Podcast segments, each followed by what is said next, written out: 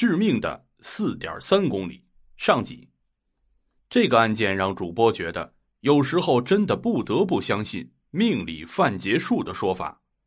而此案案发现场之诡异，事实真相之简单，绝对突破了大家的想象。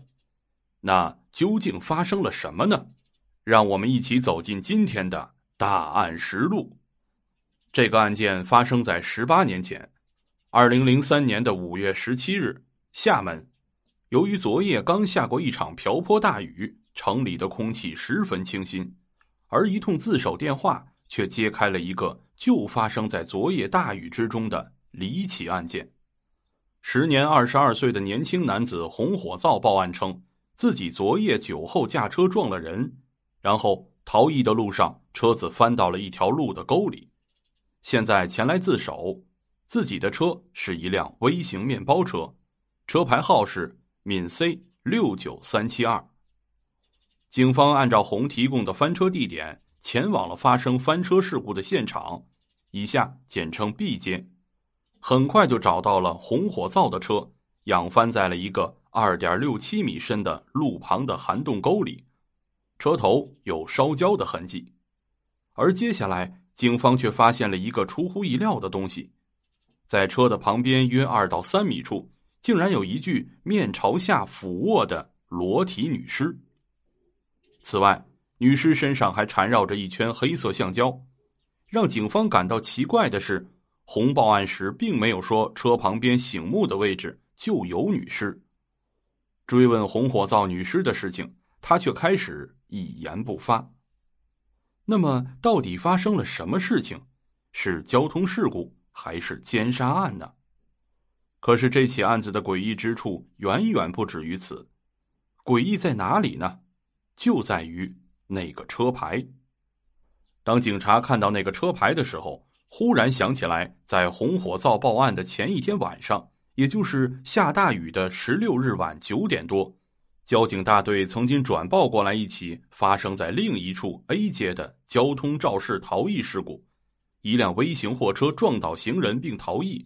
现场交警捡到的车牌也是闽 C 六九三七二，而这起事故让交警觉得离奇到都不认为是一个交通事故的现场的原因在于，现场除了车牌、破碎飞溅的车玻璃和一双女士皮鞋，被撞的人居然不见了。那么，把 A、B 两处的现场一合并，很显然我们就得出了结论：撞人的就是红火灶驾驶的。六九三七二货车，而被撞的女子就是那个在 B 现场的女尸。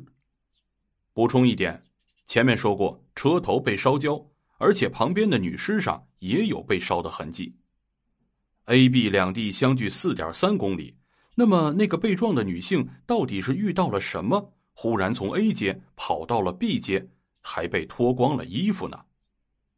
警方正式开始调查女尸的尸源，很快。就有一个郭姓男子称自己二十岁的女儿于十六日晚间八点出门接朋友喝酒后回家失踪。经过认尸，郭姓男子确认死者就是他的女儿小郭。而另一路刑警则走访了 A 街交通事故的报案人，一个发廊女。发廊女表示，当时看到货车撞了那个女子，然后就逃跑了。撞完人后。被撞的女孩也不见了，于是他就报了警。同时，对小郭的尸检也表明，他是死于创伤性休克，且死前未遭受到性侵害，这是符合交通肇事被撞后死亡的原因的。但死者家属却表示无法接受这一结果，因为尸检无法解释为何小郭是裸体的。根据现在警方获得的信息。比较可行的推断是，红火灶在 A 街撞了小郭后，发现他已经死了，于是就把他搬到自己车上。为了给自己脱罪，他扒光了小郭的衣服，伪装成他是被奸杀的情况，然后自己再假装翻车。但是这个说法却有一个致命的漏洞：如果红要脱罪，他为什么不干脆直接把尸体藏起来，还要留在自己车的旁边等着别人发现呢？还有是。死者的衣服去了哪里呢？于是，刑警叔叔就沿着 A 街到 B 街这一段四点三公里的路段反复的寻找，终于在路上找到了小郭的衣服。同时，警方又在 B 路翻车现场的树林里找到了小郭的手机。而此时，在 B 路附近又有目击者表示，亲眼看到红的小货车以约二十公里每小时的时速开着开着，突然翻到山沟里去了。这说明红的翻车。并非伪造，也就推翻了上述的猜想。根据红火灶的供述，他翻车后就爬出了驾驶室，然后打了个电话给自己的朋友孙某，孙某就开车过来把红载走了。第二天上午他才自首。而根据警方调取红孙二人的话单，发现红是在十六日晚上九点二十一分给孙打的电话。案情逐渐呈现出了扑朔迷离的样子，红火灶的供词和现场的情况开始有点对不上了。那么，到底是谁在说谎？事实的真相又是如何呢？咱们下章再说。